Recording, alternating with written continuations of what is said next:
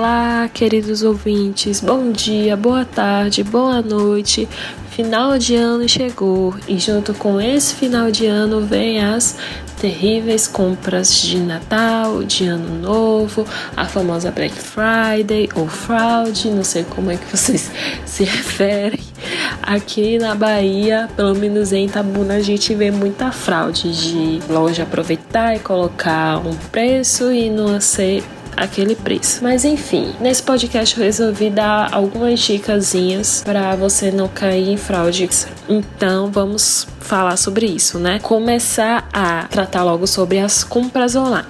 Bom, a gente sabe, né, que é uma forma hoje mais viável por conta da pandemia, mas que por conta disso é, adveio muitas, muitas fraudes e até assim a questão da propaganda enganosa, né? Mas enfim, vamos lá. Primeiro de tudo, planejamento e pesquisa, viu, gente? Principalmente na nessa Black Friday aí, o que meio mundo aconselhava era ah, se você quer comprar alguma coisa na Black Friday, é, seja aquele consumidor que já olhava antes, para você não cair em fraude, pagar pelo mesmo preço ou pior, pagar mais caro. Então é sempre bom ter aí um planejamento e uma pesquisa para também não comprar por impulso, sem nada, entendeu?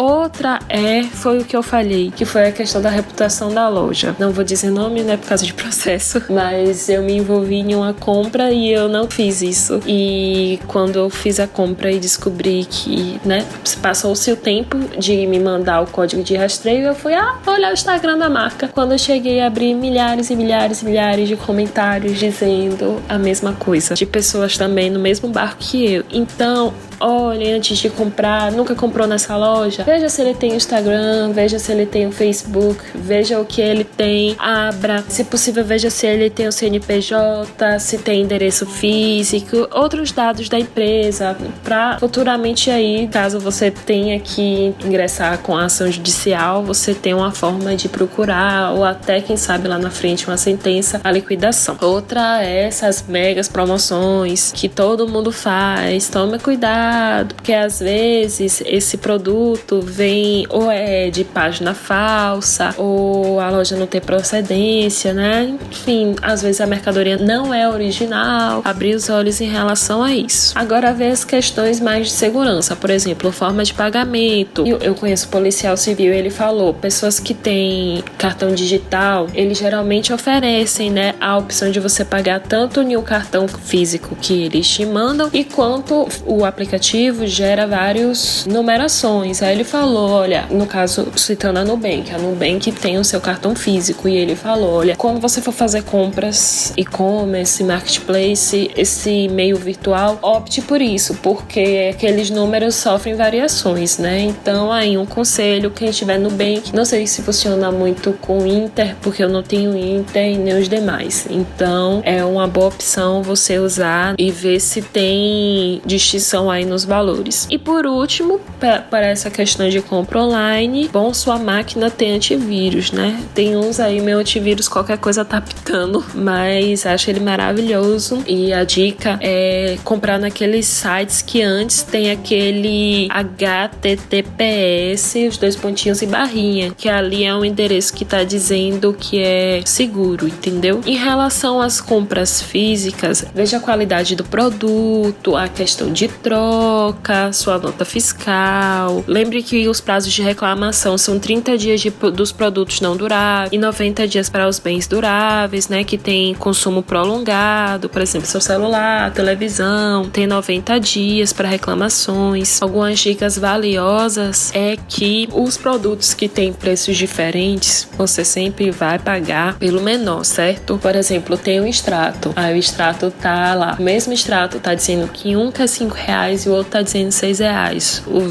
preço menor sempre prevalecerá, beleza? E na ausência de preço, infelizmente o consumidor não tem essa de levar o item de graça não, viu, minha gente? Eu faço muito essa resenha quando vou nos mercados. Ah, não tem preço. Deveria levar de graça, né? Não, porque não tá me dizendo o que é, mas não, viu? Não é o caso. Em relação agora ao meu caso, né? As ofertas não cumpridas, que é caso aquele fornecedor, por exemplo, o site, o panfleto, o anúncio, até anúncio isso na rádio, minha gente. Se ele fazer uma oferta, oferta e não cumprir, é dito como propaganda enganosa, beleza? Em relação à desistência da compra, é, caso você tenha comprado na internet e desista, pode ocorrer o desembolso e ele vai ser de forma total, no sentido de tanto o valor do produto como frete e as demais taxas. Está previsto no código 49 do nosso CDC. Quando ocorrer atraso de entrega, o que, que vai acontecer, minha gente? O fornecedor tem que te avisar entendeu? Que vai ocorrer uma mudança nessa data aí. E esse atraso configura descumprimento da oferta, de acordo com o artigo 35 do CDC. Então, de olho aí nessas lojas que falam, ah, vai chegar dia 30, mas ele chega na verdade dia 14 do dois meses depois. Isso classifica como descumprimento, beleza? E para finalizar, sobre cadastro de inadimplente. Caso o consumidor seja colocado no rol, o que que acontece? O indevido você não comprou em nenhum momento aquilo ali, você não recebeu carta dizendo que você ia para esse hall, eles podem responder por isso. Você pode ingressar com ação judicial por danos morais e materiais. E é isso, pessoal. A louca, já ia esquecendo. Gente, se você ainda não segue a gente nas nossas redes sociais, é tudo aquelas do podcast. Instagram é aquelas do podcast, Spotify é aquelas do podcast, YouTube é aquelas do podcast, Diz é aquela do podcast. Seja lá de onde você esteja nos ouvindo, muito obrigada. Deixe seu like, comenta nas nossas plataformas sociais se você caiu em alguma fraude nessa Black Friday. E é isso aí, muito obrigada. Boas festas para vocês e até o próximo podcast.